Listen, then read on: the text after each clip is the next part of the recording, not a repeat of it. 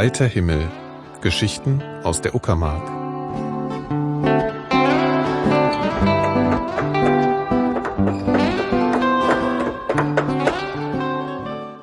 Ich bin heute in Kreuzberg bei Svea Weiß und Rainer Schmidt. Die erarbeiten gemeinsam eine interaktive Landkarte der Uckermark. Sie ordnen den Orten auf der Karte Texte, Videos und Tonaufnahmen zu. In diesen Medien erzählen Menschen, die in der Uckermark leben, warum sie sich ausgerechnet da zu Hause fühlen. Aus diesen ganzen Dokumenten zusammen entsteht ein ziemlich genaues Bild der Uckermark und auch ihrer Bewohner. Svea und Rainer nennen das Ganze den Uckermarker, den Uckermarker oder die Uckermarker. Eigentlich mehrere Marker, ne? Ja, haben wir, haben wir viel diskutiert. Ich würde sagen, die Uckermarker. okay. Aber es ist natürlich auch schön, wenn man ihn den Uckermarker nennen kann. Das kann man, ja, genau. Oder ganz ohne Artikelwahlweise. Genau. Das ist einfach Uckermarker. Am Ende sollen jedenfalls auf der Karte lauter Pins stecken, lauter kleine Marker, die für schon erkundete Orte oder für Menschen, die dort leben, äh, stehen.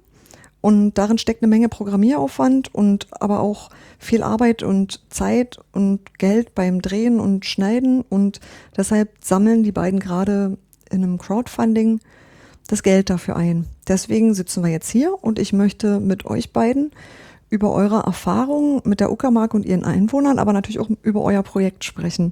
Hallo Svea und hallo Rainer. Hallo. Es ist schön, dass ich hier bei euch sein darf und weil ich über euch beide überhaupt gar nichts weiß, wäre es total lieb, ihr stellt euch mal vor. Ja, also ich bin Svea. ähm, ja, du hast ja gesagt, du würdest gerne einfach ein bisschen über unseren Hintergrund wissen, weil ich finde Vorstellungen immer so schwierig, in zwei Sätzen sagen, wer man ist. Nee, du darfst, hast auch durchaus drei oder fünf. äh, ich habe Philosophie studiert auf jeden Fall und Da reichen auch keine fünf Sätze. ähm, habe dann angefangen zu übersetzen nach dem Studium aus dem Französischen, viel philosophische Texte vor allem, habe aber auch touristische Sachen übersetzt und ähm, ja, habe dann angefangen Texte selber zu schreiben, beim Radio ein bisschen zu arbeiten. Ja, und dann hat sich das mit Rainer so entwickelt, der arbeitet ja als Videojournalist, dass wir zusammen eben als Zweier-Drehteam sozusagen Filme produzieren. Ja, dann stelle ich dich auch kurz vor. Ich bin Rainer. Ich habe Kulturgeografie studiert.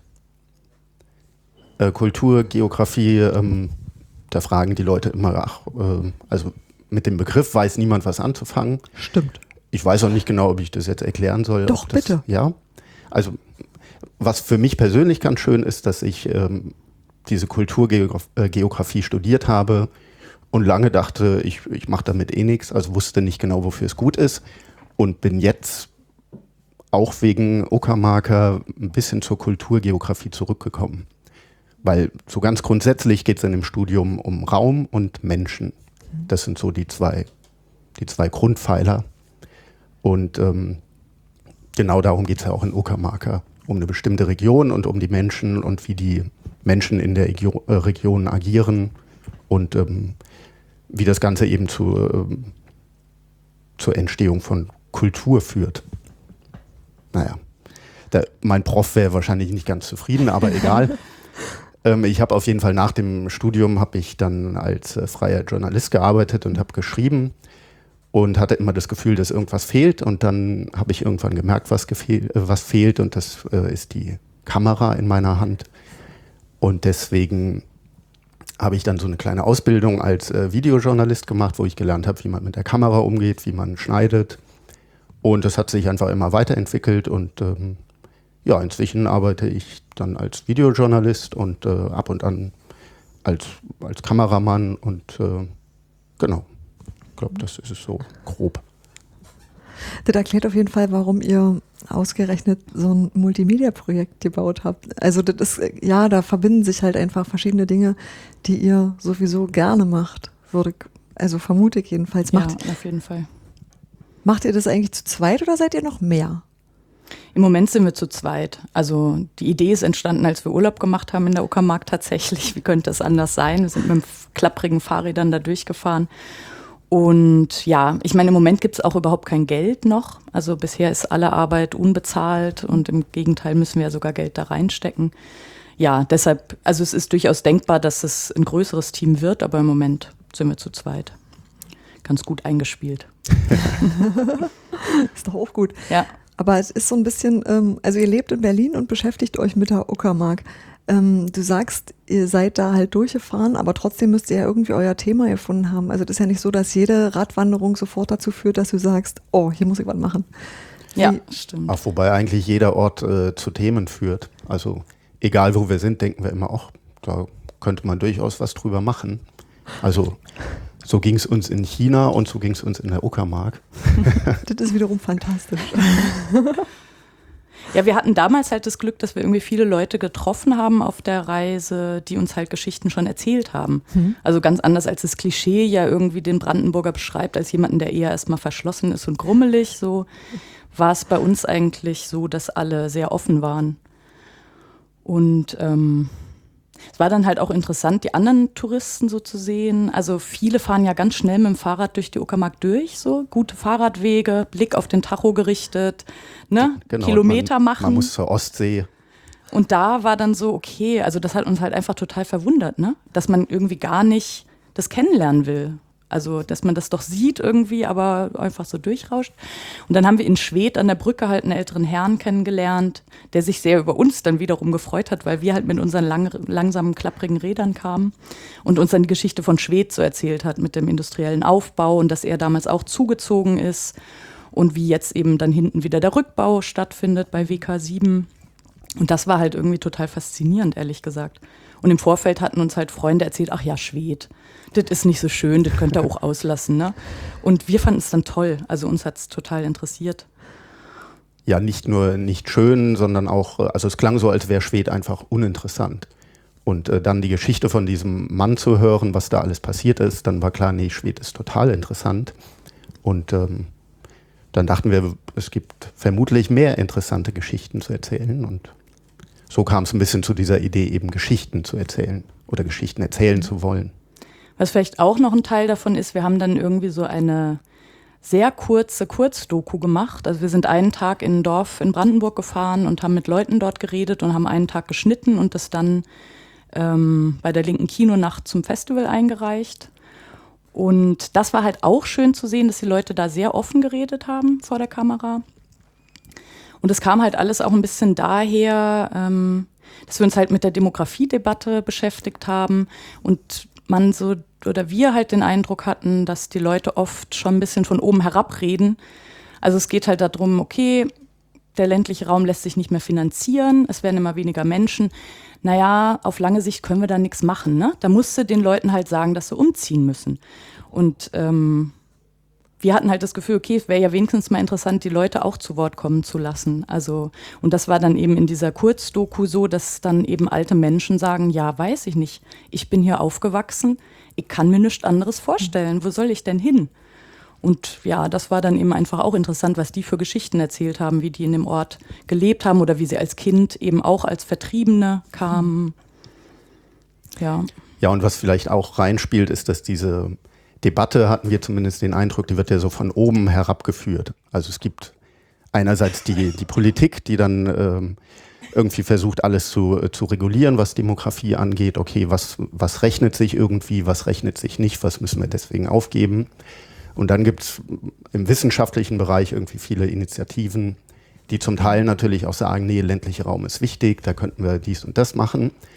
Aber wir hatten den, wir hatten den Eindruck, es gibt äh, nicht wirklich, äh, also es werden nicht wirklich die Bewohner gefragt. Und die sind ja die Leute, die da wohnen und die sind die, die da was machen können und die dafür sorgen können, dass dieser Raum weiterlebt. Und ja, deswegen ist für uns als Idee irgendwie ganz wichtig, äh, dass Leute vor Ort sagen, wie es da ist, was es gibt, was den Raum interessant macht und lebenswert.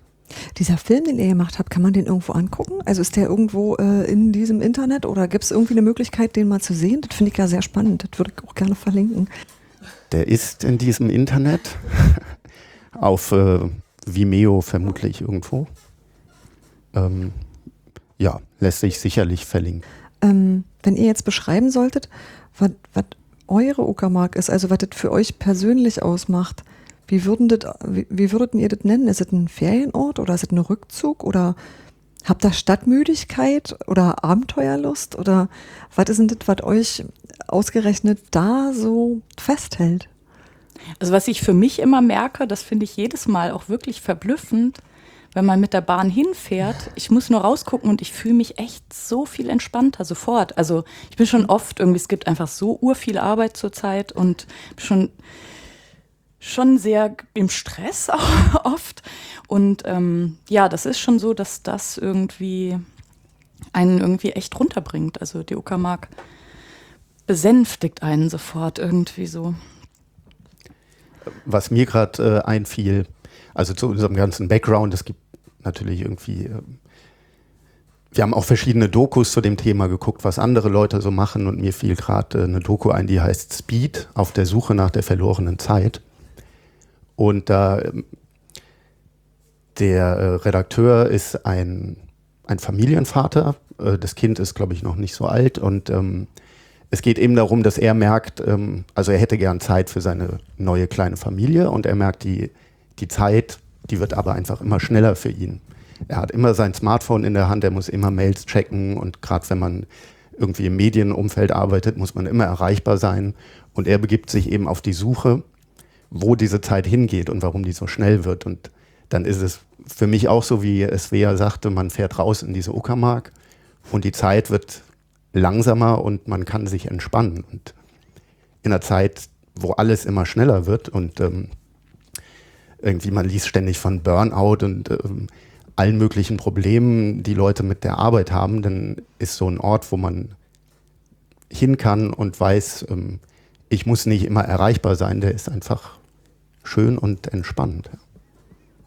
Ihr habt ähm, auf der Webseite zu stehen, ähm, dass die Uckermark eine unterschätzte Region ist. Inwiefern ist denn die für euch unterschätzt? Weil ihr selber schätzt die ja natürlich sehr. Also ich merke, ich komme ja aus dem Westen, ne? man muss es sagen, ich auch. Es hilft ja nichts. ähm, da merkt man schon viel noch. Ähm, also es gibt wirklich etliche Leute, die mir sagen, Uckermark, auch ich höre das äh, heute zum ersten Mal. Das ist das eine. Hm. Und dann kann ich mich immer noch daran erinnern, es gab mal einen Tagesthemenbeitrag, da wurde die Uckermark gezeigt, da ging es eben um demografische Probleme. Und dann sieht man diese Straße ganz finster. Ein einzelnes junges Mädchen läuft darüber und dann so, ja, die Schule des Ortes musste leider schließen. Der letzte Supermarkt ist auch bald dran und so. Und das ist dann die Uckermark sozusagen. Und das ist, also das ist, sind ja Probleme der Uckermark, aber ähm, es gibt eben auch eine andere Seite. Und vielleicht hängen die sogar zusammen irgendwie. Also ich habe so für mich gedacht, dass ich irgendwie immer, also schon als Jugendliche eigentlich den Osten immer sehr gerne mochte. Also Osteuropa generell auch. Und ich glaube, das liegt schon auch ein bisschen daran, dass Orte vielleicht, wo der Kapitalismus nicht so einwandfrei funktioniert, sich halt auch Lücken ergeben. Ne? Also man muss sich auch was überlegen, um da leben zu können. Und ähm, dann hat man halt oft auch pfiffige Ideen und vielleicht führt es an manchen Orten auch zu mehr Solidarität, weil man sie einfach braucht, sozusagen, weil es sonst eh nicht funktioniert. Ich bin mir nicht ganz sicher. Ich habe manchmal so das Gefühl, es gibt gerade einfach so ein, so ein Bedürfnis oder so ein Trend zu Sachen, die so einfach sind, dass sie verständlich sind. Und ich glaube, alles ähm, was langsam ist, kannst du begreifen. Du kannst zusehen, wie meinetwegen was wächst und dir erntet wird. Und das sind so Prozesse, die sind dir in der Stadt gar nicht so richtig klar. Und wenn du die Möglichkeit hast, da mal in Ruhe zuzugucken, dann ist das schon, ähm, ja, schon was super Besonderes eigentlich. Und das ist halt genau dieses Entschleunigungsthema, was ich auch gesagt habe, mhm. dieses Rauskommen und ähm, Ruhe finden, das man genau in solchen Sachen dann plötzlich wieder hat. Also das ist ja einerseits die Ruhe, wie du sagst, mhm. und andererseits dieses so nah an den Dingen dran zu sein. Ne? Genau. Es ja. hat eben nicht alles mit Nullen und Einsen zu, zu tun. Ja. Das sagt der Müller ja in diesem Video irgendwie so genau. ganz schön. Dass er eben schätzt, dass Technik und Sinnliches irgendwie mhm. da sind. Ja, und er mit der Hand arbeiten kann tatsächlich. Und, ja. Seid ihr eigentlich selber noch auf Entdeckungsreise oder ist euch schon völlig klar, was auf so eine Karte drauf gehört, die man irgendwie bespielen möchte. Nö, wir sind auf Entdeckungsreise und auch immer, immer am Entdecken und äh, neue Ideen entwickeln. Also es gibt so eine grobe Richtung, wo wir wissen, was uns interessiert. Na, erzähl mal. Ähm, naja, wir haben ja so, so ein paar äh, grob Themengebiete abgesteckt. Das wäre Also zum Beispiel interessiert uns alles, was, was neue Ideen sind. Also wer entwickelt da neue Ideen, die auch bewirken können, dass dieser Raum weiter lebendig ist. Ähm, und dann interessiert uns, ähm, uns interessiert Handwerk, also eben diese, diese Entschleunigungsdinge. Ähm, was gibt's noch? Also Geschichten der Menschen interessieren uns natürlich auch. Was, was hat die dahin verschlagen oder waren sie, warum waren sie schon immer in der Uckermark und was machen sie so? Wie sieht ihr Leben aus? Gerade auch ähm, so ein bisschen als Gegenentwurf zu dem Leben des Städters, was halt einfach sehr schnell ist, was uns aber irgendwie vertraut ist und ähm,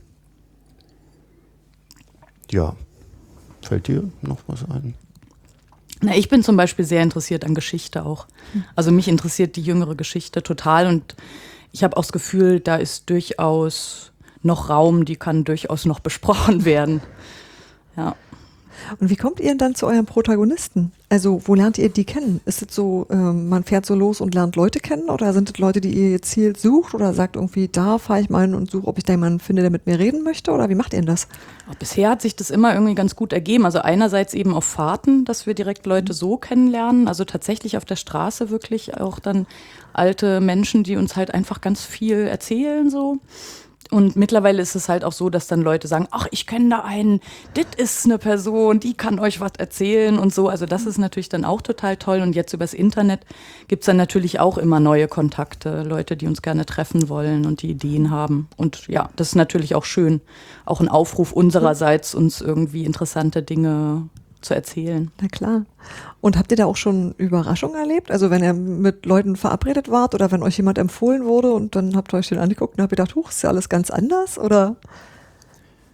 Auch bisher eigentlich noch nicht, wobei man sagen muss, ähm, wir sind in dem Prozess ja noch gar nicht so weit fortgeschritten. Also es gibt einfach sehr viele Ideen, wir haben äh, viel Recherchearbeit da schon reingesteckt.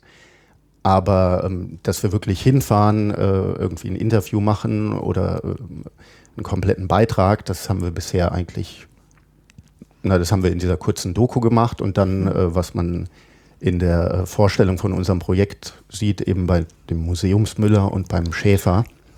Und ähm, äh, der Schäfer fiel mir vorhin übrigens noch ein. Das ist ja auch so ein Themengebiet, was uns interessiert und was äh, bei dem auch sehr schön war, fand ich, dass ähm, der sowas sagte wie, äh, naja, wenn sich da so ein paar Schafe auf der Wiese versammeln, dann reicht mir das manchmal schon. Und das ist auch wieder dieser komplette Gegenentwurf zu dieser Schnelllebigkeit. Und dieser ganze Bereich, ähm, wie produzieren wir äh, Nahrungsmittel, ähm, macht man das irgendwie alles auf großem Maßstab und möglichst effizient und schnell?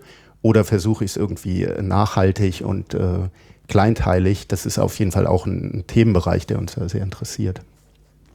Ihr habt gesagt, es war gar nicht so schwer, mit den Leuten ins Gespräch zu kommen ich stelle mir das ja insofern schwierig vor, als das, also das Reden schon, also klar, Mitteilung, ja, aber ihr seid dann halt im Zweifel mit einer Kamera da und das ist ja schon immer ein bisschen einschüchternd. So wie du vorhin gesagt hast, jetzt so mit Headset ist ja schon irgendwie komisch.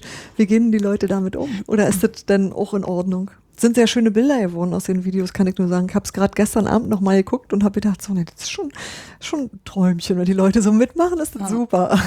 Die waren natürlich äh, vorbereitet. Ja. Ne? Den Schäfer und den Müller hatten wir ja vorher angerufen, die waren einverstanden und mhm. dann war das auch total in Ordnung. Aber bei unserer kurzen Doku eben, da sind wir einfach völlig unvorbereitet in diesen Ort gefahren. Wir wussten nicht, was passiert und keiner kannte uns. Und das war in der Tat sehr überraschend, dass das eben ging. Also wir haben dann irgendwie so eine Gruppe von ähm, hm, Handwerker, Handwerkertruppe auf dem Weg zum Mittag. So, ja, können wir vielleicht mitkommen und so. Und dann haben die gegessen und wir haben sie gefilmt dabei und das war sehr nett. Und dann gab es eben die ähm, ältere Frau, die einfach total interessiert daran war, was dieses Kamerateam wohl in ihrem Ort macht und sich dann so ganz klassisch an ähm, ihr Hoftor stellte und so, was machten ihr da, was machten ihr da? Und dann haben wir halt gesagt, naja, würden Sie uns auch was erzählen? Und dann wollte sie erst nicht, aber sie ließ sich überreden. Also es war dann völlig in Ordnung. Wir sind, glaube ich, ja. auch kein so ähm, einschüchterndes Drehteam, falls man das so sagen kann. Nee, das Also- stimmt. Ihr seid beide sehr nette Menschen, das kann ich bestätigen. Das äh, würde mir, glaube ich, auch Freude machen. Aber ich habe halt immer tatsächlich eher so, äh, wenn du so eine Kamera auf dich zukommst, kommen siehst, dann denkst du ja schon, ja, oh, bin ich jetzt auf YouTube. Also es ist halt schon so, die Leute gehen ja inzwischen doch auch anders mit, ähm, mit, mit Medien um. Oder die Zurückhaltung ist größer geworden, was ich auch verstehen kann. Ja. Also bis, bisher ist die Zurückhaltung relativ schnell gefallen. Natürlich ist man erstmal so ein bisschen geschockt. Aber zum einen fahren wir auch nicht so riesen Equipment auf. Also wir sind nicht irgendwie, keine Ahnung, das ARD-Drehteam, wo dann äh, irgendwie drei Leute rumstehen, die auch vorher erklären und äh, es wird irgendwie alles genau durchgesprochen und dann sagt man, okay, jetzt und dann sagen sie das nochmal. Wir machen es einfach so, wie es passiert. Und wenn die Leute irgendwie was sagen, was nicht passt, dann sagt man halt, okay, sagen Sie das nochmal, aber wir müssen nicht dann irgendwie stoppen und sagen, okay, das nochmal und wir hätten es gern so und so. Das passiert einfach nicht. Also das ist ja auch die Idee dieser kompletten Karte, dass es sehr dokumentarisch ist. Also dokumentarisch im Sinne von, es passiert, was passiert. So. Ähm, habt ihr euch mal darüber äh, Gedanken gemacht, ob man sowas von innen oder von außen betrachtet? Also ob so ein Projekt jemand machen sollte, der da wohnt oder ob Fremdsein und alles kennenlernen ein Vorteil ist? Weil das ist was, was mir bei dem, was ich mache, so das ein oder andere Mal begegnet ist, dass die Leute gesagt haben, ja, aber du bist ja nicht von da, du kannst es ja gar nicht verstehen. Haben das Leute zu dir gesagt, die selber von dort kommen? Ja. Also ich habe das sozusagen schon als, ähm, wie soll ich sagen, ich erwarte dieses Vorurteil sozusagen ein bisschen. Also dass man mir sagt, naja, was kommst du jetzt da an? Aber ich empfinde es schon eigentlich ein bisschen als Vorteil, muss ich sagen, weil das natürlich was hat, sozusagen diesen ganzen Background nicht zu haben und das eben erst kennenzulernen. Also man ist ja viel offener in der Tat. Und natürlich sind wir darauf angewiesen, dass die Leute auch Lust haben mitzumachen. Ne? Also wenn sie das nicht machen, dann können wir auch nichts tun. Aber bisher sieht es ja gut aus. Ich glaube, man ist auch eher gewillt, etwas zu erklären, also etwas Leuten von außerhalb zu erklären. Weil die, die die Innensicht haben, da weiß man, okay, die kennen sich irgendwie aus und die haben auch so vielleicht ihre eigenen Geschichten oder man ist verknüpft mit wem auch immer. Vielleicht agiert man dann zurückhaltender und äh, so ist unsere Erfahrung bisher, gibt es einfach äh, viel, viel Offenheit. Und ähm, ich finde das Schöne an unserer Idee ist dann auch, dass wir wir wollen ja einfach erfahren. Also wir gehen nicht irgendwie mit einem vorgefertigten Drehbuch dahin, was wir dann abarbeiten, sondern wir überlegen uns, was wir machen wollen, worüber wir sprechen wollen und gucken dann aber auf, was passiert. Und ich denke, wenn man die Offenheit mitbringt, dann erzählen die Leute auch gerne. Die Sachen, die ich bis jetzt von euch gesehen habe, waren ähm, eigentlich Porträts, wenn man das so beschreiben sollte. Also wenn man ein Wort dafür finden müsste, wäre für mich am ehesten Porträt. Findet ihr, man kann eine Region über Porträts beschreiben?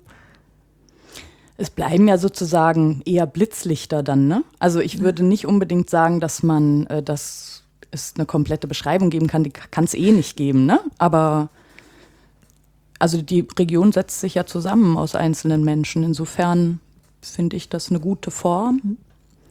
Wobei wir schon auch die Idee haben, dass es nicht nur Porträts von Menschen gibt, sondern also was ich gerade so im Kopf habe, ich stelle mir das irgendwie ganz nett vor. Es gibt vom RBB ja diesen Landschleicher, der in die Dörfer fährt und ähm, ganz spontan sozusagen guckt, was in dem Dorf los ist. Das gefällt uns total gut und es gibt auf der Seite die alten Beiträge im Archiv. Und man kann sozusagen Filme von Anfang der 90er gucken. Und es gibt halt einfach so lustige Beiträge. Und es ist schon eine Idee, sozusagen in diese Orte nochmal zu fahren und zu gucken, wie ist es denn da jetzt? Also es gibt einen, ich weiß gar nicht mehr, welches Dorf das ist, da erzählen die Einwohner, das ist kurz nach der Wende und die sagen, ja, das ist total schrecklich, bei uns ist ja eh nichts los, alles, was wir hatten, waren diese Feldsteine. Jetzt kommen die Wessis nachts rüber und klauen uns die Feldsteine. Und ich meine, das fasst man ja als Außenstehender überhaupt nicht so. Also es sind echt so lustige Geschichten. Ja, dann wäre das sozusagen das Porträt eines Dorfes eher in dem Fall. Ja, und nur ganz kurz, wenn es äh, irgendwie in den Bereich Geschichte geht, dann wird es natürlich auch nochmal anders. Dann würden wir vermutlich auch mit Archivmaterial arbeiten und äh, genau, also ich glaube, es gibt da viele Facetten, die dann auch noch entstehen werden. Ja, ich habe gesehen, dass ihr auch, ähm, sag mal, nicht nur Video, sondern auch Audiosequenzen dabei habt. Das ist noch relativ nah beieinander, weil das immer eine Erzählstimme und aber auch irgendwie ähm, Text habe ich, meine ich, auch gesehen zu haben. Und äh, da war ich mir jetzt nicht so sicher, welchem, sag mal, Inhalt, welches Format zugeordnet ist oder, oder spielt ihr damit noch? In der Tat ist es ja alles irgendwie noch in der Entwicklung. Ne? Also in dem Film haben wir ja den Text zu Schwed. Das ist halt auch was, da steckt so viel drin. Das hat jetzt irgendwie sich für mich angeboten, das als Text zu verarbeiten. Aber es ist durchaus auch denkbar, irgendwie zu einem Thema verschiedene Formate zu haben. Ne? Also ich glaube, das ist irgendwie noch ein Experimentierfeld, würde ich behaupten. Also ich denke, es gibt schon Bereiche, also jetzt gerade als wir diesen äh, Trailer vorbereitet haben, da war halt auch die Frage, okay, was eignet sich da besonders als Text und was eignet sich als Film? Und dann war es halt bei diesem Schwed-Thema äh, schon so, dass wir dachten, okay, das ist irgendwie ähm, bildlich, äh, gab es dann nicht so viel, was wir uns vorstellen konnten. Das war einfach irgendwie als, hat sich als Text angeboten und ja, ich denke halt einerseits so wie es wäre, also man kann da auch irgendwie auf mehreren Ebenen arbeiten. Man kann sagen, okay, das, was wir als Filmbeitrag haben, kann man auch als Text, wenn jemand lieber liest. Einfach, dass man diese verschiedenen Sparten auch abdeckt, aber dass es auch äh, irgendwie Themen geben wird, wo wir direkt denken, okay, das sollte Film sein, das sollte Audio sein, das sollte Text sein. Nee, klar, ergibt sich manchmal auch einfach unterwegs was, wofür besser geeignet ist. Und manchmal möchte man auch einfach sagen, gib mir mal ein Stück Geschichte zum Lesen. Das ist schon, ja. also das sind ja alles, ähm, kann man ja alles machen, geht ja. ja. ähm, habt ihr euch für das ganze Projekt irgendwie einen Zeitrahmen gesetzt oder macht ihr jetzt einfach mal los und guckt, wo ihr damit landet? Oder gibt es schon auch irgendwie so Limits? Oder ist sowas überhaupt, kann sowas jemals fertig sein? Nö. es ist fertig, wenn man kein Interesse mehr hat, ne? Oder es halt irgendwie nicht mehr funktioniert. Ich meine, für uns war es jetzt so, deshalb machen wir das Crowdfunding ja auch, dass wir gemerkt haben, es ist schon so viel Aufwand und Arbeit, das allein in der Freizeit zu machen, das ist sozusagen dann auch so langsam, dass es für uns eigentlich nicht so richtig sinnvoll erscheint. Deshalb, ja, wäre jetzt schon die Idee, das einfach mal intensiver zu machen und vielleicht auch zu schauen, wenn es mit dem Crowdfunding klappt, ob man damit dann sozusagen auch eine Kulturförderung kriegen kann, weil 15.000, auch wenn es erstmal viel klingt, natürlich für so ein Projekt gar nicht so viel ist. Aber wir könnten halt anfangen. Ja, und erstmal ist es Open End. Wobei äh, das Crowdfunding ja schon ein Limit hat. ähm, und das ist quasi unser erstes Limit, um zu sehen, äh, wie und ob wir das Projekt angehen. Also ja, wir sind eben an dem Punkt, wo wir gemerkt haben, äh, wenn wir es wirklich, wenn wir es wirklich machen wollen, dann funktioniert es nicht in unserer Freizeit. Und ähm, deswegen halt diese Idee mit dem Crowdfunding zu gucken, wen interessiert es. Und äh, wenn es genug Interessierte äh, gibt, dann äh, starten wir das. Und ähm, ja, von dem wenn nicht äh, müssen wir nicht reden. Aber du sagst gerade, wenn es genug Interessierte gibt, für wen macht ihr das eigentlich? Wer, denn, wer sind denn so die Leute, die ihr damit ansprechen wollt? Also ich glaube, in erster Linie macht man sowas für sich selber, weil man ähm, das interessant findet, weil man was gefunden hat, was einen persönlich interessiert. Aber meistens ergibt sich ja auch, ähm, also meistens merkt man ja, wo, wo man damit auf Interesse stößt. Könnt ihr dazu was sagen? Also ich habe das Gefühl, dass das Interesse aus ganz verschiedenen Ecken tatsächlich kommt. Aber manchmal gibt es dann auch wieder Leute, die genau das Gegenteil behaupten. Also zum Beispiel haben wir von vielen Leuten gehört, die in der Uckermark tatsächlich leben, die es interessant finden. Wo aber andere sagen, na, das kann ich mir gar nicht vorstellen, dass das jemand in der Uckermark interessant findet. Also es ist schwer zu wissen, ne? ist ja auch eine individuelle Sache, aber also es gibt schon etliche junge Leute, die uns geschrieben haben, die in der Uckermark wohnen und es toll finden. Und ja, natürlich finden das Berliner, die sich für die Uckermark oder für Brandenburg generell interessieren, schön. Und meine Mutter aus Hessen findet das auch ganz interessant. Aber das, also das Schöne an der Idee finde ich, dass es auch für uns so ein bisschen so ein Experimentierfeld ist. Und äh, wir müssen eben gerade nicht wie, naja, wie wenn man jetzt zum Beispiel einem Fernsehsender eine Idee vorstellen würde, müssen wir nicht unser Projekt pitchen und in einem Satz sagen, okay, das Projekt ist das und das und das und das ist unser Zielpublikum und das wollen wir erreichen. Das müssen wir hier nicht und das wollen wir auch ganz bewusst nicht. Und deswegen ist es auch schön zu gucken, wie es sich entwickelt, wen das wirklich interessieren wird.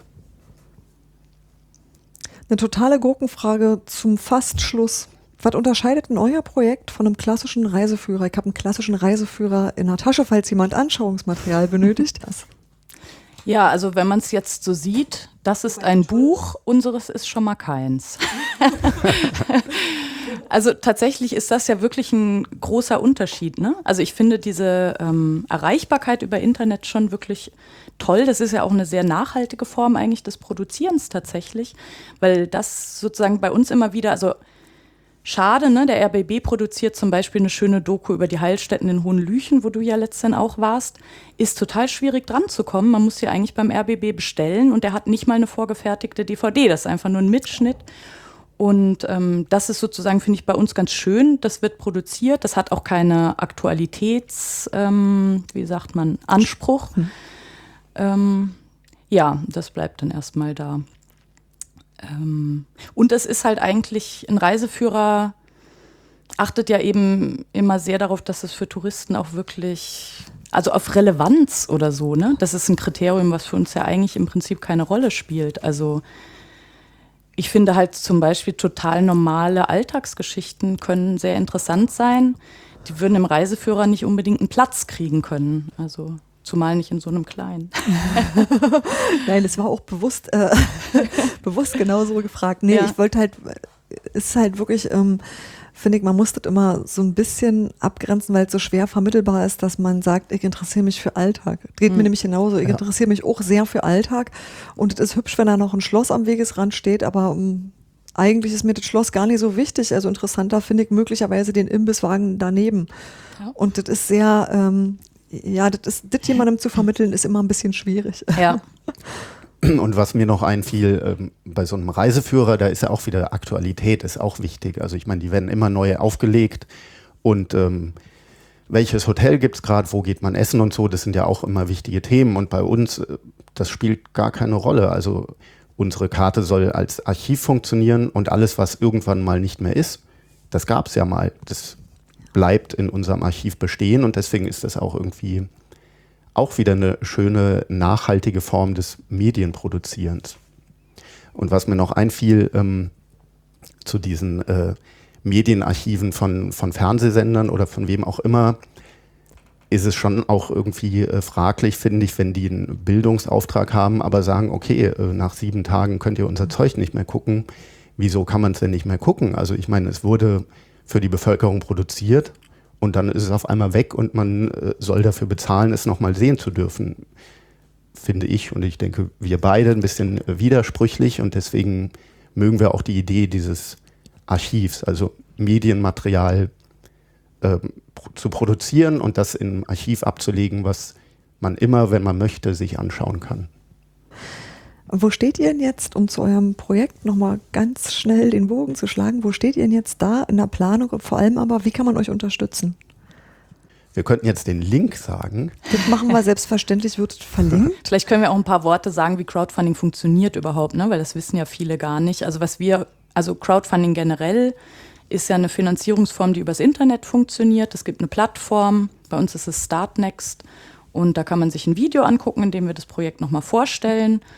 Und dann kann sozusagen jeder, der das Projekt gut findet und der möchte, dass es auch realisiert wird, kann dann dazu beitragen, dass es finanziert wird, indem er einfach einen kleinen Teil beiträgt.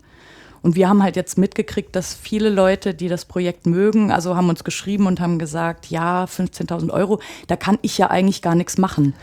Also sozusagen die Idee ist, ab einem Euro kann man mitmachen. Und für uns ist es halt auch wichtig zu sehen, interessiert das die Leute wirklich deshalb ist auch der eine Euro tatsächlich großartig. Ne? Und 15.000 äh, 15 Euro sind auch, ach, jetzt habe ich mich verändert. 15.000 Menschen, die einen Euro geben, sind schon 15.000 Euro, die das komplette Projekt finanzieren.